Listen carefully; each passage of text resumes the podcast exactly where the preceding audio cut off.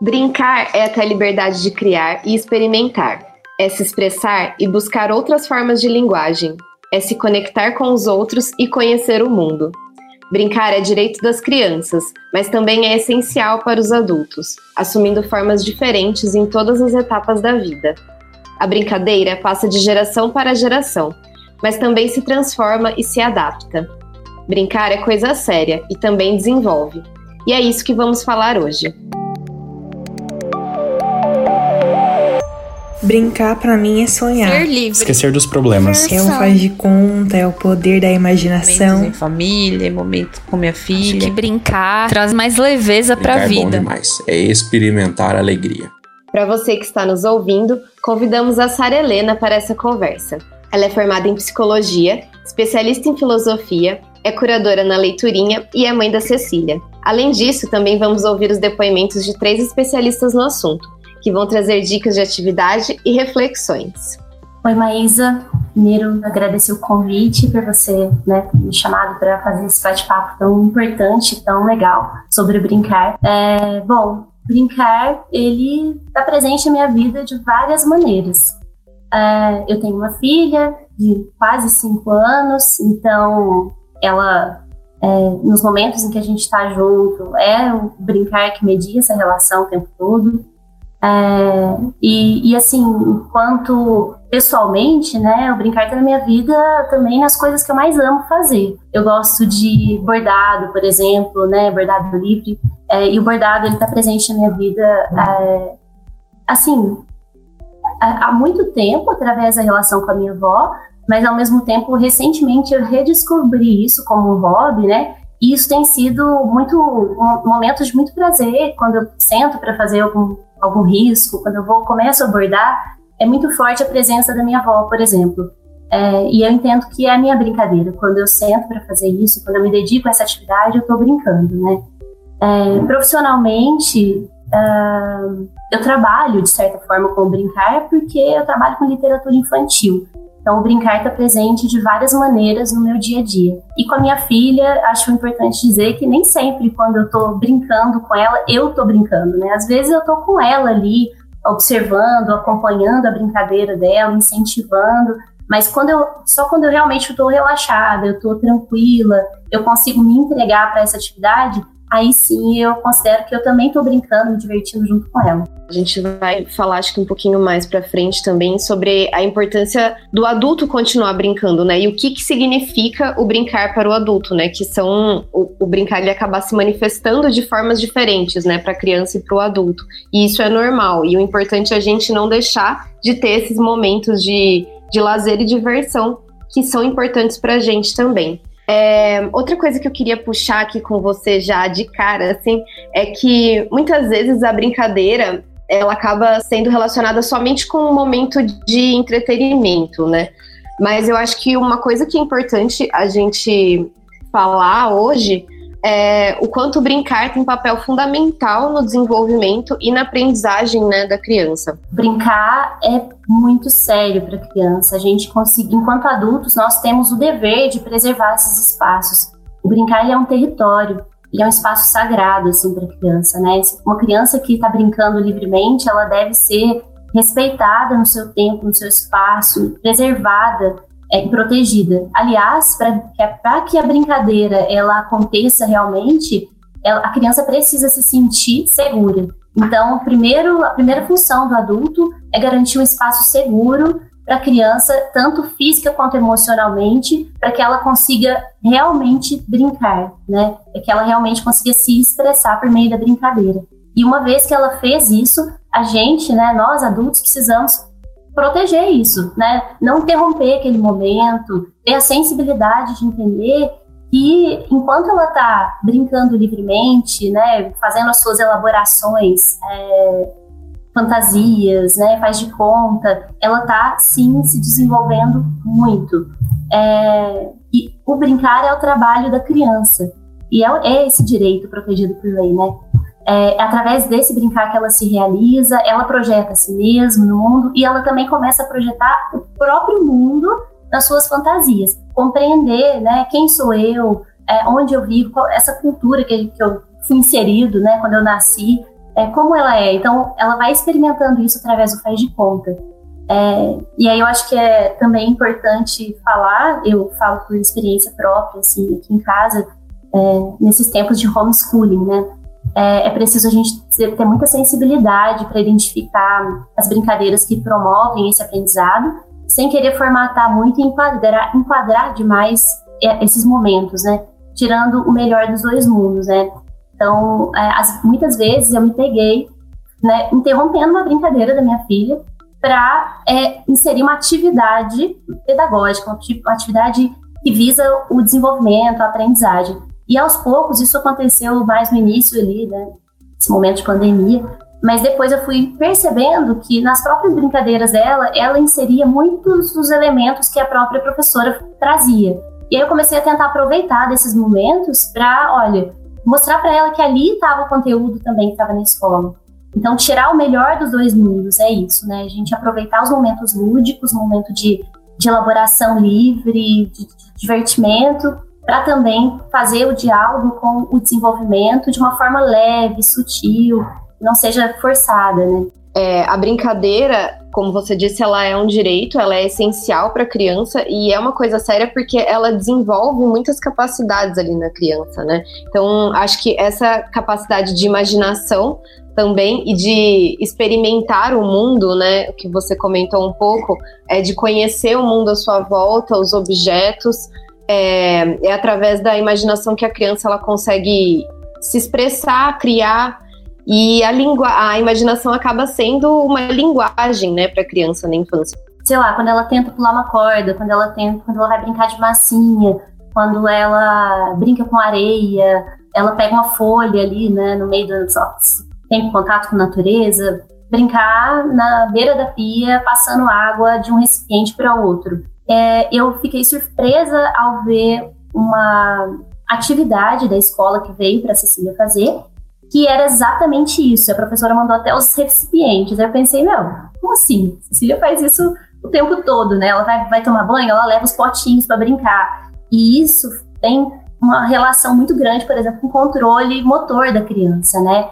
Então, tudo está relacionado ao desenvolvimento. Cada, cada etapa do brincar. E quanto mais livre, melhor. Perfeito. É, eu queria trazer aqui para nossa discussão agora o depoimento da Mônica, que eu acho que ela traz bastante essa coisa da experimentação. Olá, eu sou a Mônica Peçanha, sou psicanalista de crianças e a convite da Play Kids eu queria muito falar com vocês sobre brincar. Provavelmente você já foi astronauta, herói, dentista, fez comidinhas maravilhosas, viajou o mundo inteiro, enfrentou perigos mas deu muita, muita, muita risada, não é? Eu, quando era criança, brincava muito com meu irmão de soltar pipa, amava fazer isso. Ele me ensinou desde a construção da pipa até a soltar a pipa. Eu aprendi com isso que quando a gente quer construir algo, a gente precisa das nossas mãos, de um pouco de imaginação para fazer o mundo acontecer.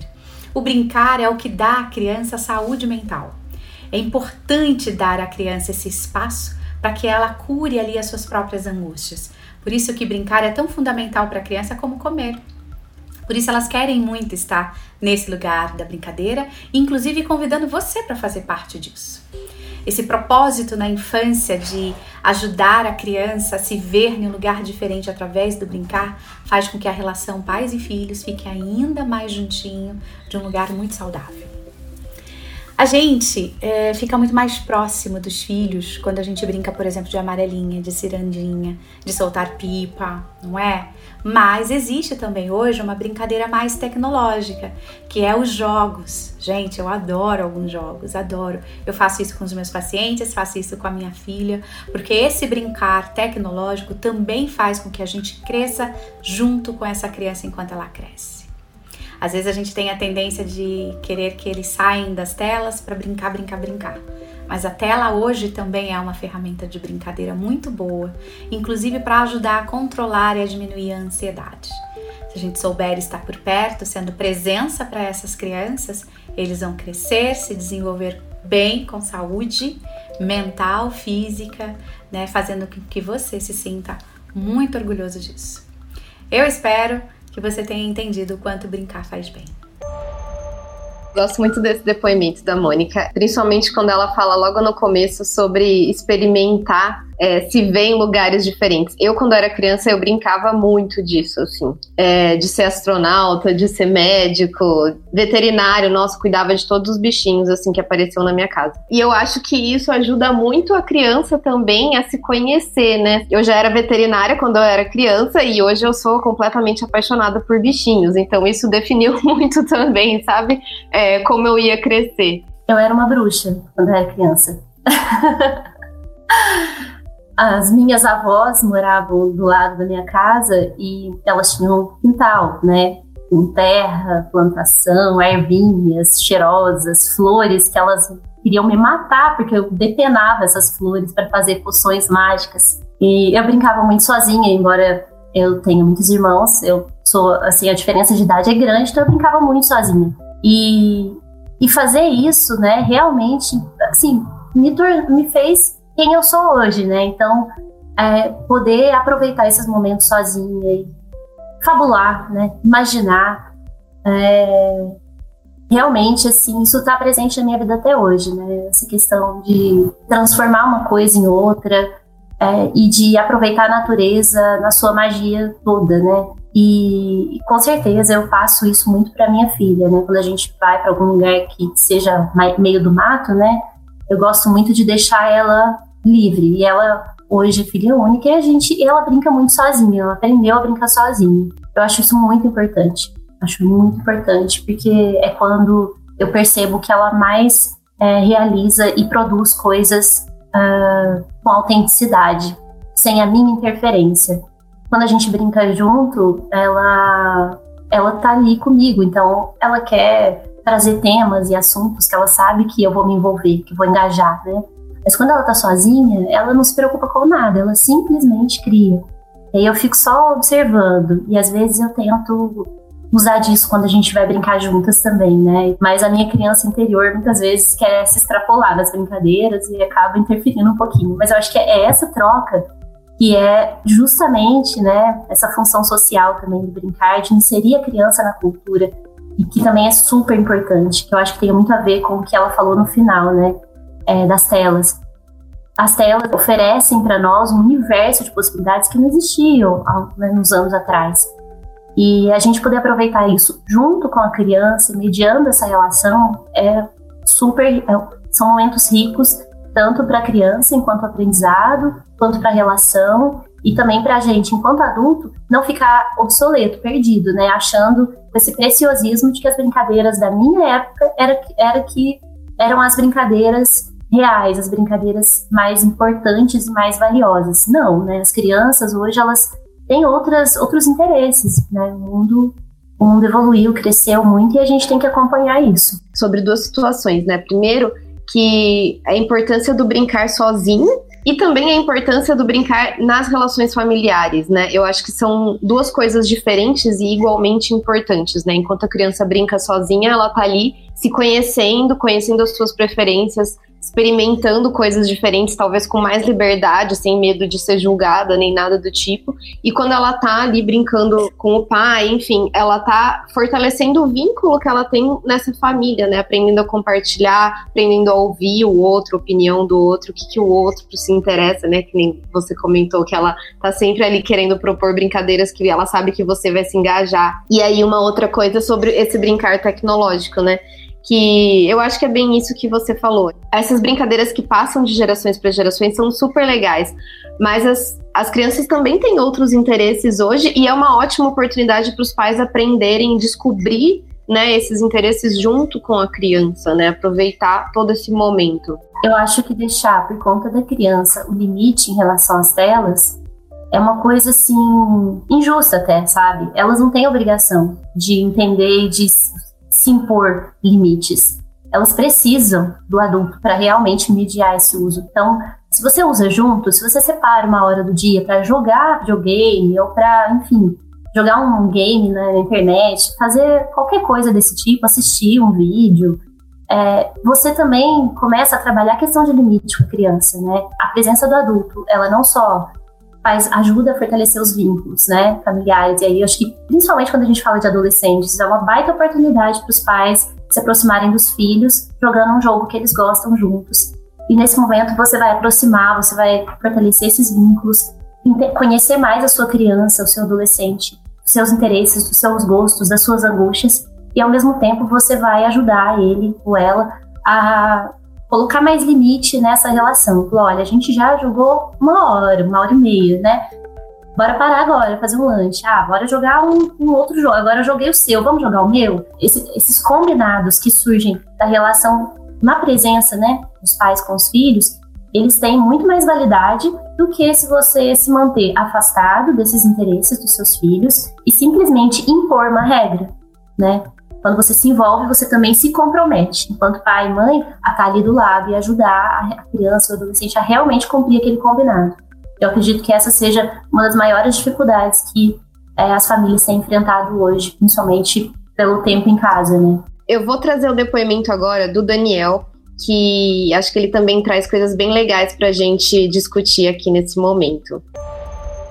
Oi, eu sou Daniel Dalberto, sou formado em artes cênicas pela Unicamp, sou professor de teatro e de musicalização infantil há 18 anos e eu já quero começar agradecendo a Play Kids pelo convite para deixar esse depoimento sobre um tema que eu gosto muito, que eu considero importantíssimo, que é o brincar na infância e como a brincadeira ajuda no desenvolvimento da criança e no aprendizado também. Eu vejo cada vez mais que o brincar na infância existe como uma necessidade básica, assim como a alimentação, as horas de sono adequadas, por exemplo. Pensando nesse momento em que as crianças estão mais em casa, com menos possibilidade de interação, e sabendo que isso pode causar muita ansiedade, eu quero falar mais especificamente da importância dos jogos teatrais ou das brincadeiras teatrais que podem ser usadas não só como um momento leve e divertido, mas também para desenvolver o raciocínio lógico, a memória, a concentração, né, a criatividade. É uma maneira de dar ferramentas para a criança que vai se transformar num adolescente, que vai precisar dessas habilidades para a vida. Então, como é que eu coloco isso na prática? De maneira geral, a criança ela já usa a imaginação como forma de linguagem. Então a gente pode estimular isso entrando na brincadeira, junto com ela. Então, de repente, propor de contar uma história com ela, onde cada um fala uma parte. Aí você pode variar essa brincadeira colocando objetos de casa, né, como um desafio. Aí você tem que falar o objeto enquanto você conta a história. Depois de contar essa história, você pode sugerir de vocês encenarem usando algum adereço ou um figurino improvisado.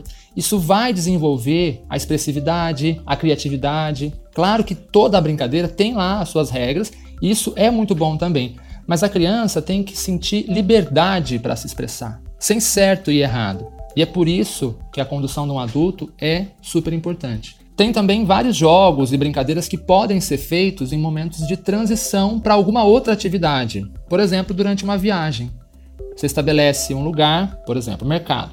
Ah, eu fui ao mercado comprar tomate. E a criança repete a sua palavra e cria a próxima.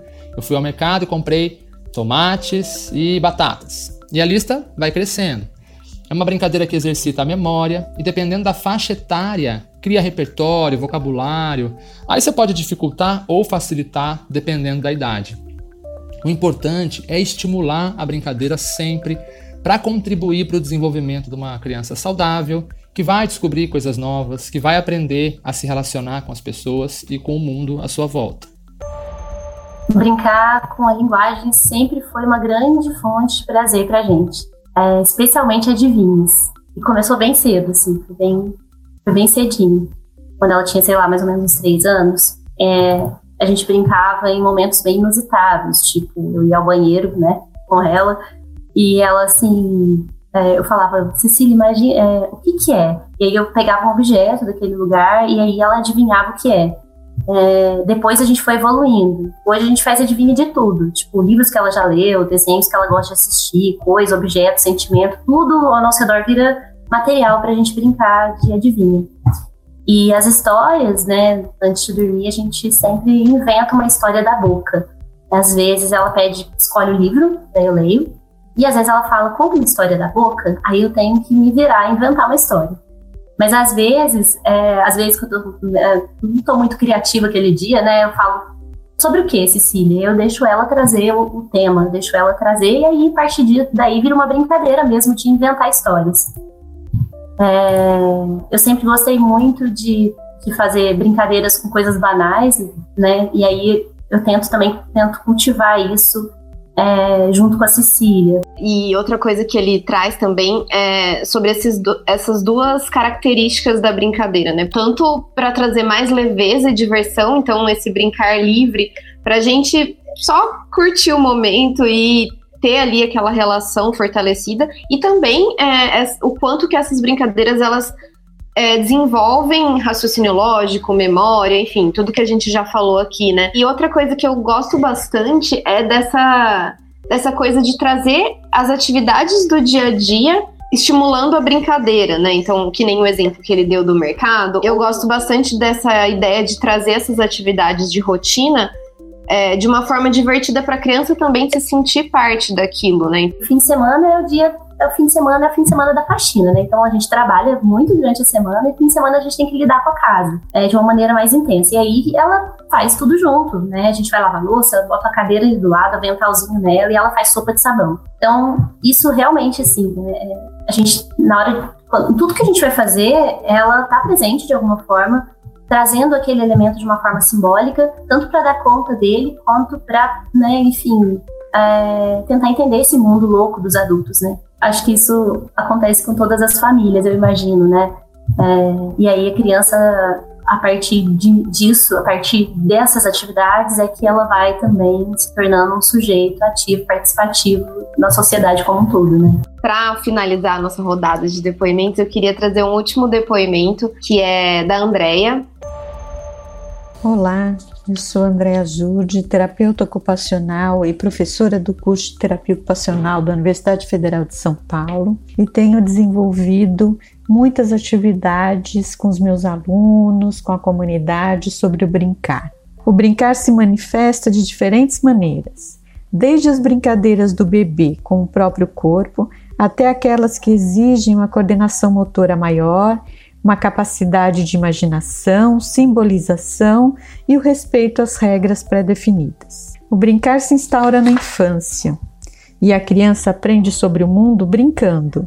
Essa é a sua atividade principal e deve ser valorizada. Mas a criatividade, a espontaneidade, a liberdade de escolha, que são características do brincar, essas nos acompanharão a vida toda. Na juventude e na idade adulta e idosa, nós também brincamos quando usufruímos das nossas atividades de lazer. O brincar e o lazer são direitos garantidos por nossa Constituição Federal e outros documentos que temos. Por isso é importante garantir o direito a brincar para as crianças, jovens, adultos, em qualquer condição que eles estejam. Eu gosto muito que a Andrea traz sobre aprender sobre o mundo brincando, né? É, acho que é um pouco desse contexto que a gente trouxe também, né? Da criança experimentar as atividades e tentar buscar é, entender, enfim, a rotina, entender esse mundo louco, brincando e trazendo o lúdico, né, para o dia a dia, que é super importante. Exatamente, Marisa. É, acho que é muito importante a gente elencar essas características, né? É, entender assim que o brincar ele tem que ser livre, espontâneo. Eu gosto muito a Norida Teotônio de Castro, que também é uma psicanalista, ela traz algumas características no livro dela sobre a função do lúdico. É, do, de, quais são as características do ludismo, né? E ela traz a questão de ser livre, espontâneo, de ser improdutivo, tem que ter fim em si mesmo, né? Então, quando tudo que a gente faz, tudo mais que a gente faz, né? A gente trabalha porque a gente precisa trabalhar, né? Ganhar dinheiro, enfim, realizar uma, uma atividade que alguém está esperando você entregar. É, mas quando a gente brinca, não tem utilidade nenhuma, né? Quando eu faço os meus bordadinhos, que é um hobby que eu tenho, não tem finalidade nenhuma, aquilo não serve para nada. É, então a finalidade é em si mesma. É, ele tem uma lei própria, ele tem uma realidade própria, ele é, ficção, ele é fictício e tem uma realidade própria, né? Por ter uma realidade própria, ele também tem leis próprias, leis de funcionamento próprios. E ele tem que ser prazeroso. E isso vale para todo mundo. Então, quando eu vou brincar com a Cecília, nem sempre eu estou brincando. Às vezes eu estou acompanhando ela brincar. Mas às vezes, quando eu consigo relaxar e me entregar, aí sim eu tô brincando junto com ela. Então, preservar essas funções, né? Deixar, observar quando ela realmente está brincando livremente. Preservar isso é fundamental. Que são características do brincar, né? Que ela coloca, que é a espontaneidade, a criatividade, a liberdade. É, são características do brincar, mas são habilidades que a gente tem que levar para a vida toda, né? Não necessariamente precisa ser como uma criança brinca, o adulto brinca de outra forma.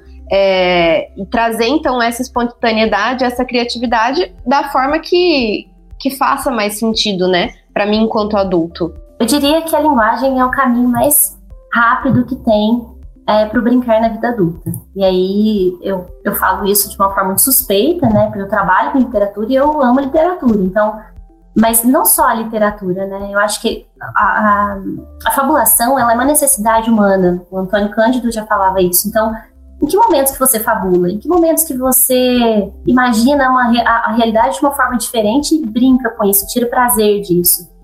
É, não só pessoas, tem pessoas que são brincalhonas, né, por natureza, assim. Desde, desde criança, aquele é o engraçado da turma, é o que faz as piadas, é o que consegue tirar um sarro da vida, né?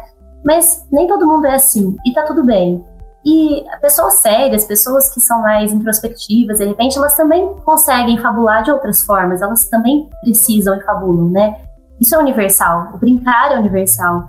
É, a literatura ela pode ser uma boa mediadora e disparadora dessa relação, mas não só ela. Eu acho que cabe a cada um de nós se perguntar o que, que te dá prazer, o que, é aquilo que te faz imaginar, fantasiar e buscar, né? É uma atividade física, é um artesanato, é um encontro com amigos. E aí eu acho que também trazer essa brincadeira para as coisas banais do dia a dia, né? É, e aí eu, eu acho que eu sempre fui a tia mais legal, assim, da família, dos meus sobrinhos. Mas depois que eu me tornei mãe, eu parei um pouco de brincar. É, eu acho que um cansaço que toma conta da gente depois que a gente vira mãe. É, e aí a gente também precisa respeitar e preservar esses momentos de mais quietude, de mais é, silêncio e também de menos brincadeiras. E talvez redescobrir dentro de si mesmo o que, que é aquilo que te faz brincar. Né? Antes de ir para brincadeira com o outro, descobrir para si mesmo o que, que, te dá prazer, o que, que, é, o que, te brilha o olho, o que, que te faz sorrir. Sim, é voltar né, pro, pro sozinho um pouco, né? Olhar para dentro é, entender qual que é a sua espontaneidade, né? O que que o que, que, o que você falou que te faz sorrir, né? Exatamente. Eu acho que tudo depende de uma atitude mental que você assume ali, é, né? De conseguir realmente se soltar para executar uma coisa que não tenha utilidade nenhuma, que seja completamente inútil e maravilhosa. Bom, eu queria então, Sara, te agradecer por essa conversa tão, tão gostosa, tão importante. É, aproveito para agradecer também os depoimentos, a Mônica, o Daniel e a Andrea, que contribuíram muito aqui para o nosso papo, para a nossa discussão. É, queria convidar todo mundo que está nos ouvindo para olhar para a sua rotina, olhar para você, separar um tempo para você se conhecer, pensar aquilo que te dá prazer e brincar. Obrigada, Maísa, pelo convite para poder falar desse assunto. Fiquei muito feliz. Tão importante, caro para mim. Então, né, enfim, brincar é tão, esse, esse assunto sagrado, né? Muito obrigada mesmo.